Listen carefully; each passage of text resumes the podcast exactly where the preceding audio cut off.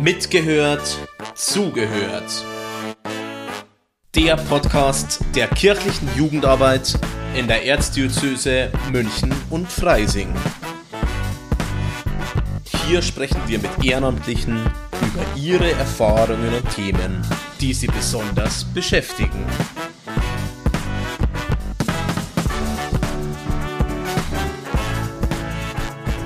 Hallo und herzlich willkommen zu einer neuen Folge vom, von unserem Podcast. Ähm, ich bin die Hedwig, ähm, Jugendreferentin an der Base in Pasing, Leim und Forstenried. Ähm, und wir nehmen euch dieses Mal mit äh, nach Schweden. Wir waren zwei Wochen in Schweden und ha, sind dort wandern bzw. hiken gegangen. Und ähm, neben mir bzw. bei mir ähm, sind Finn und Rebecca, die euch ein bisschen was erzählen dürfen. Von dem her dürft ihr euch gerne mal vorstellen. Hallo, ich bin Becca, Rebecca Hofbauer. Ich bin 20 Jahre alt und ich bin auf die Schwedenfahrt gekommen durch meinen Rallye-Lehrer in der Schule. Der hat diese Flyer da ausgeteilt. Der kam da, glaube ich, auch von der Schule drauf irgendwie und meinte dann, dass wir uns da anmelden könnten. Hallo, ich bin der Finn Meyer, ich bin 17 Jahre alt und ich wurde von einem Freund, der auch mitgefahren ist, gefragt, ob ich da nicht Lust hätte mitzufahren. Ja. Wunderbar, danke euch zwei dafür schon mal. Auf dem Flyer stand drauf, wir fahren mit dem Zug nach Schweden ähm, und wir gehen dann irgendwann oder ihr geht dann drei Tage lang ähm, wandern, hiken und ähm, bringen, verbringen die restliche Zeit in einem Selbstversorgerhaus und äh, fahren dann nochmal drei Tage nach Stockholm zum Feiern der, der, der wunderbaren Aktion. Ähm, und genau das hat ja so stattgefunden die letzten zwei Wochen. Ähm, und jetzt wäre so meine Frage an euch, was hat euch denn an der Fahrt gereizt? Warum habt ihr euch angemeldet? Schweden ist ein Land, wo ich schon lange mal hin wollte und einfach mal mehr in die skandinavischen, nordischen Länder schauen.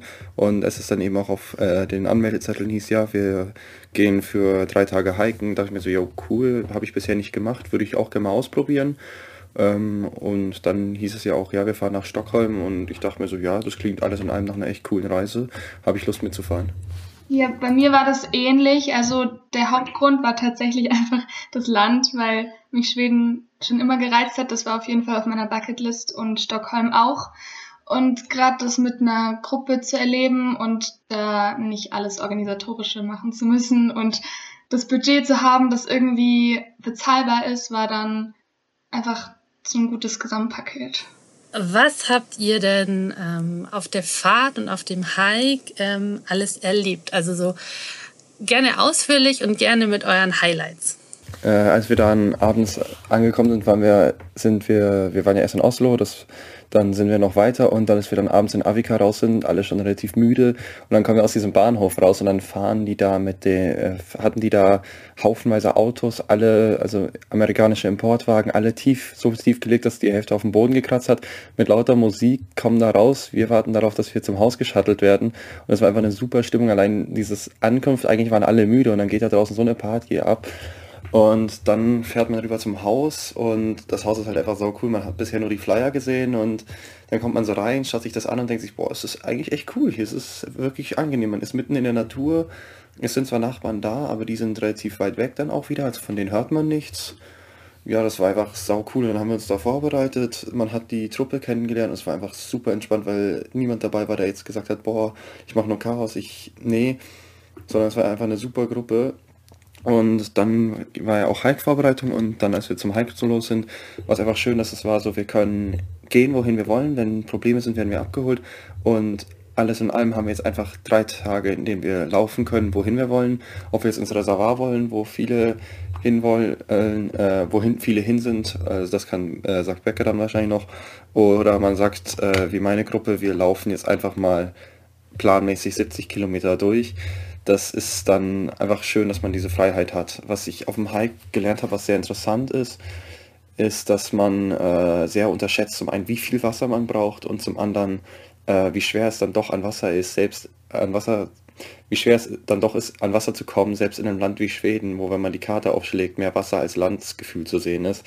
Weil die Hälfte ist vom Privatgrund bebaut und die andere Hälfte ist fast nicht zugänglich, beziehungsweise stehen das Wasser, was man nicht trinken will. Und das war auf der Zeit, die ich auf dem Hike war, wirklich eine coole Erfahrung mal zu sehen. So äh, Wasser braucht man häufiger als man denkt und man hat meistens gar nicht so viel dabei, wie man denkt, weil wir dann doch auch am ersten Nachmittag dann an diesem Punkt kamen, abends so, wir wollen jetzt eigentlich dann so lange das Lager aufschlagen, aber wir brauchen jetzt erstmal noch Wasser und dann haben wir noch mal eine halbe Stunde Wasser gesucht und haben es dann auch am Ende was äh, gefunden, beziehungsweise auch ein bisschen was bekommen, aber das ist dann wirklich eine coole Erfahrung, mal zu sehen, dieses so, okay, Wasser ist eigentlich nicht, wenn man es mal sich selber darum kümmern muss, nicht dieses, ja, gibt es überall Wasserhahn auf, jetzt habe ich so viel Wasser, wie ich brauche. Mm, dann war es auch wirklich cool, weil wir am ersten Tag haben wir ewig viel Strecke geschafft. Also sind wir 30 Kilometer gelaufen und es war einfach super cool, sich da durch die Landschaft, durch die Natur zu bewegen. Und als wir dann an dem Abend das Zelt aufgeschlagen hatten, nachts, äh, die anderen haben schon geschlafen, ist dann irgendwas um unser Zelt rumgetapst. Wir hatten leider die Fenster zu, aber man hat eben gehört, irgendwas läuft im Gras rum und fängt dann an, Gras oder Blätter abzurupfen. Das war dann schon so, was bewegt sich da jetzt draußen? Und am nächsten Morgen haben wir in der Wiese einen äh, Elchdunghaufen gesehen und es war dann schon so, ähm, eventuell war das gestern Nacht ein Elch, der um unser Zelt rumgelaufen ist. Genau, nee, und dann ging am Morgen erstmal wieder Wassersuche los. Das war dann nochmal dieses so, ja, Wasser ist dann doch eine Sache, die wirklich wichtig ist und die man oft unterschätzt. Und dann war halt, hatte ich halt leider das Problem, dass ich ne, mich verletzt hatte und dementsprechend den Hike vorzeitig abbrechen musste. Ja, aber das war genial. Dann die weiteren Tage am Haus waren einfach super entspannt. Wir haben richtig viel cooles Zeug gemacht. Äh, ja, und es war einfach sehr entspannt. Dann in Stockholm war es einfach super schön, die Stadt zu erkunden, erkunden zu dürfen. Dass es nicht einfach nur war, so ja, ihr müsst jetzt dieses strikte Programm folgen und das und das, sondern dass wir einfach den Freiraum hatten, zu sagen, wir gehen jetzt mit dieser Gruppe und schauen uns das in der Stadt an, sodass jeder das von der Stadt sehen konnte, was er wollte. Also alles in allem, es war eine super Fahrt. Ja, da stimme ich dir total zu mit der Megafahrt. Oslo war schön, dass wir die Stadt auch noch ansehen konnten. Und da haben wir uns ja alle als Gruppe noch nicht gut gekannt, aber irgendwie war die Gruppendynamik sofort sehr gut und wir haben den ganzen Tag da doch recht intensiv schon nutzen können und haben uns kennengelernt. Und genau dieser äh, dieses kleine Festival oder was das war in Avika war auf jeden Fall ein Highlight mit diesen Oldtimer-Autos. Und die Tage dann direkt an dem wunderschönen Haus in dieser ehemaligen alten Schule waren wunderschön. Da haben wir uns dann eben auch recht intensiv auf diesen Hike vorbereitet und so kleines Survival-Training bekommen und Kennenlernspiele gemacht und uns auch schon mit uns selber beschäftigt. Wir haben dann mit äh, dem Martin, mit dem Schamartin, ähm, Council-Runden gemacht und uns dann mit Fragen beschäftigt, die uns selber betreffen, irgendwelche Selbstfindungsfragen oder so. Das Fand ich auch sehr gut. Und wir haben jeden Morgen ein, so ein Morgenritual gehabt mit Yoga und Meditation. Das war sehr, sehr schön. Das hat unsere Gruppe tatsächlich, wir waren vier Mädels.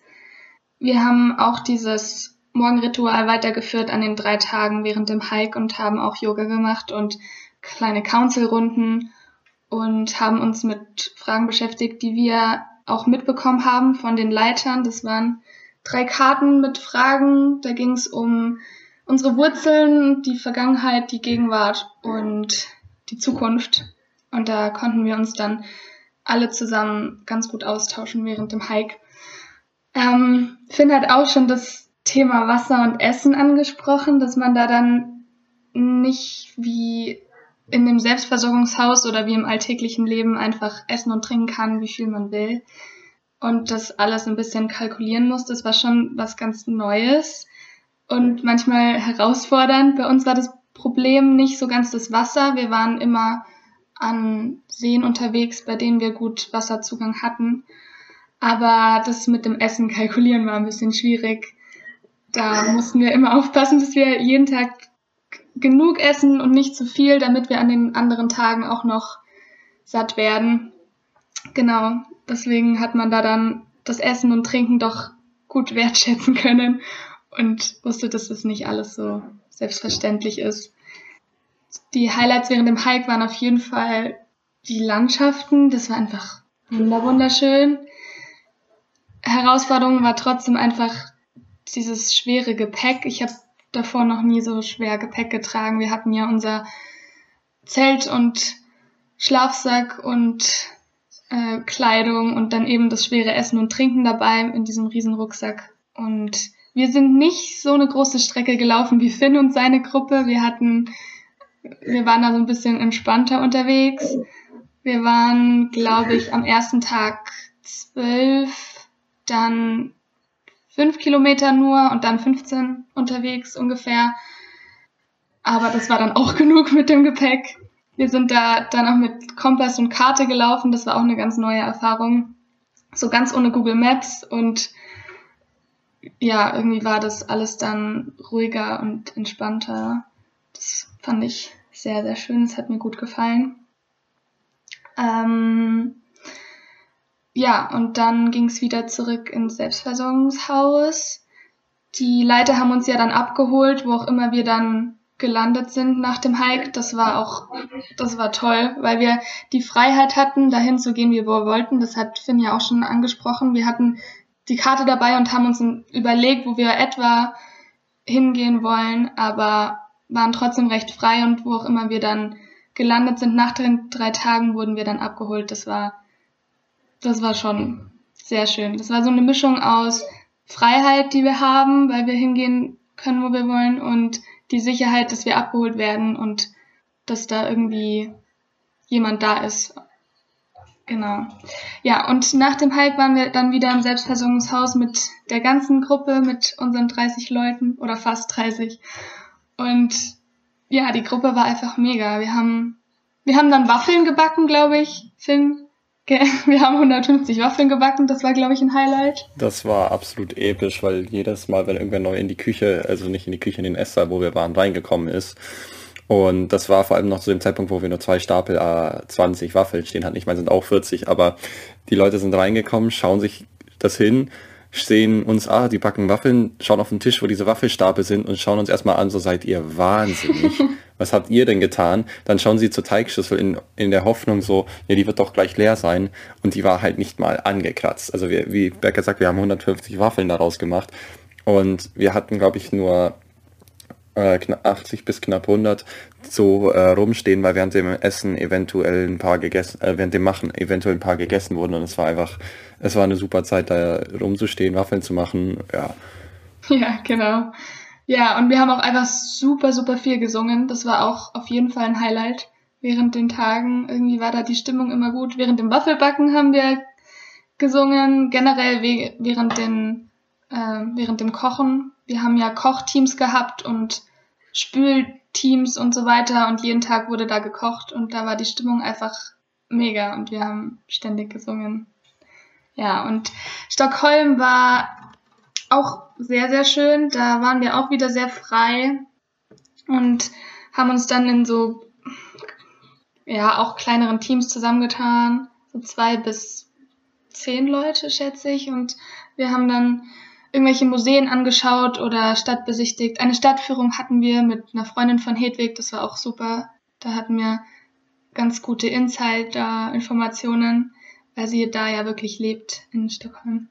Und ja, das war dann einfach nochmal ein schöner Städtetrip. Wahnsinn. Also zum einen, was ihr euch alles erinnert und äh, was ihr alles erlebt habt, das haben wir ja teilweise nur so mitgekriegt, äh, weil wir als Leitung unterwegs waren. Ähm, und das war gerade äh, voll Gänsehaut-Moment für mich. Ähm, was hat euch denn überrascht, wo ihr sagt, boah krass, damit hätte ich eigentlich gar nicht gerechnet? Also wie vorher schon mal angesprochen, eben das mit dem Wasser, dann zeitgleich das äh, Kalkulation mit dem Essen generell äh, dass man sich super häufig verschätzt war. Auf dem Hike dachte ich die ganze Zeit, wir haben zu wenig dabei. Äh, Biene, also eine der Leiterinnen und die anderen meinten, ja, es ist mehr als genug. Und es war auch mehr als genug, aber ich hatte halt das Gefühl, so ja, es ist zu wenig. Gleichzeitig, wenn man sich die Mengen angeschaut haben, die natürlich drei, äh, die natürlich knapp 30 Leute essen, sahen das bei den Einkäufen immer so aus, boah, wie viel Essen haben wir? Und dann war es nach zwei Tagen wieder so, oh, wir haben schon wieder fast alles aufgegessen. Also äh, es ist sehr interessant, das zu sehen, so wie schnell das Essen da ist und dann wie schnell es auch wieder weg ist bei so einer Riesentruppe.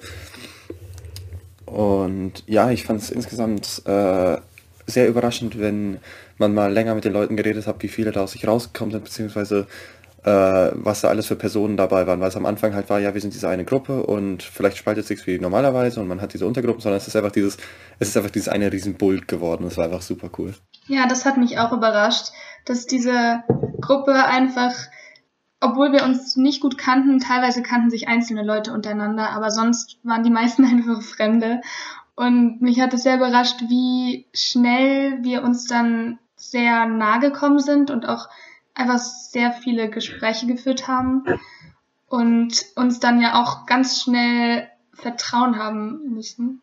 Äh, das war kein Deutsch. Also wir mussten uns ganz schnell vertrauen auf diesem Hike, weil wir da ja Gemeinschaftsgepäck hatten oder aufeinander hören mussten, wenn jemand gerade keine Kraft mehr hatte. Und das hat mich schon überrascht, dass das alles sehr gut funktioniert hat, obwohl das eben alles neu war. Und auch die Altersstufen waren recht unterschiedlich. Wir hatten recht junge Leute dabei. Der jüngste war 15, 15, 16 und der älteste 25, glaube ich, 26.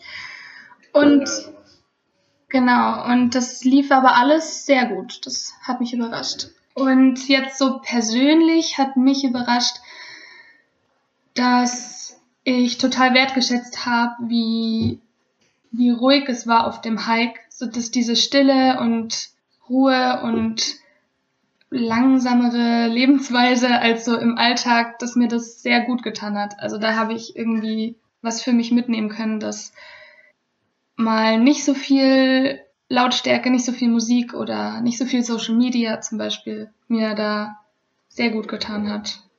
Also ich habe das schon geahnt, irgendwann, also irgendwie wusste ich das schon in irgendeiner Weise, aber das wirklich dann mal hautnah auszuprobieren, wie das ist, komplett ohne Handy für so eine Zeit ist schon sehr gut gewesen.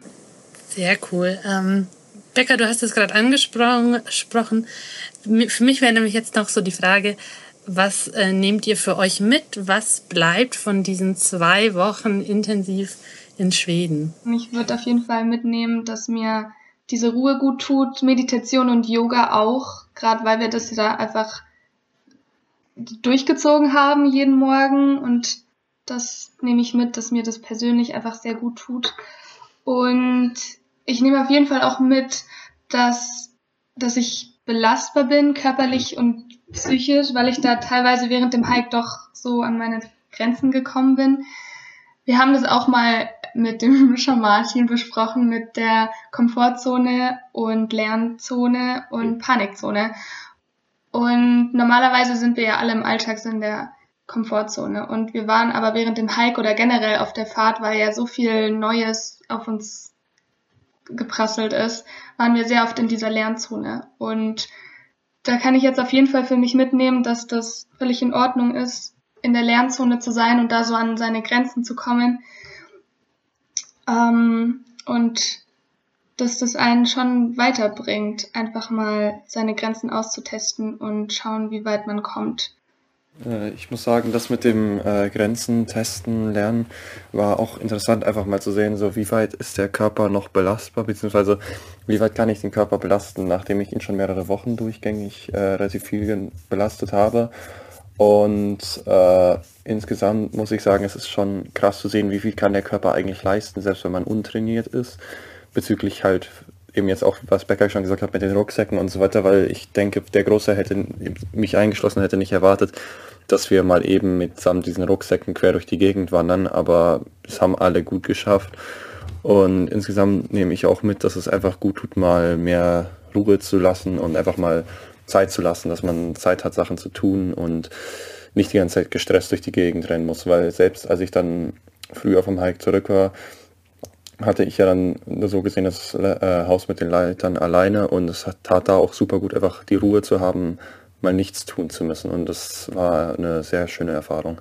Danke euch beiden für eure sehr tollen Eindrücke. Ich habe das öfter dann Gänsehaut bekommen, wahrscheinlich weil ich einfach mit dabei war und ähm, Teile davon erlebt habe. Ich möchte mich ganz herzlich bedanken bei euch äh, für die fürs Teilen eurer eures eurer Erfahrungen Habt ihr noch abschließende letzte Worte, wo ihr sagt, die fände ich noch ganz wichtig, dass man die quasi unseren ZuhörerInnen mitgibt? Hm, ich würde sagen, ich kann so einen Hike jedem empfehlen, würde aber sagen, wenn man sowas noch nie gemacht hat, äh, sollte man sich vielleicht zum Beispiel wie das Resort, was wir hatten, also das Glasgow-Resort, sowas raussuchen, dass man einfach ein Gebiet hat, wo zum Beispiel sowas wie Wasser oder so gegeben ist. Und ansonsten äh, würde ich sowas jederzeit gerne nochmal machen. Also es war eine super Zeit. Das würde ich auch sagen. Es war eine super Zeit. Und mit so einem Naturreservat also dieses Naturreservat war super, weil es da eben auch irgendwelche Schutz, Schutzhütten gab und irgendwelche Müllstellen und so weiter. Da war man da nicht vollkommen in der Wildnis. Und ich würde auch sehr empfehlen, sich Leute rauszusuchen, mit denen man das machen kann oder irgendwelche Personen, die genau wissen, wo man ist und einen abholen können, wenn was passiert oder so. Also so ähnlich wie das mit uns war, mit den Leitern, die immer da waren und von weitem auf uns aufgepasst haben. Das war einfach eine gute Sache.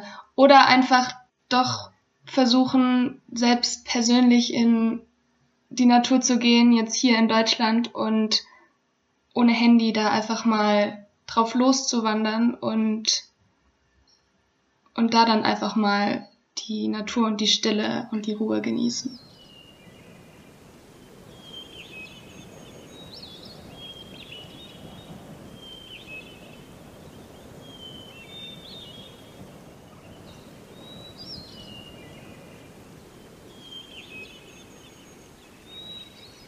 Das war Mitgehört, Zugehört.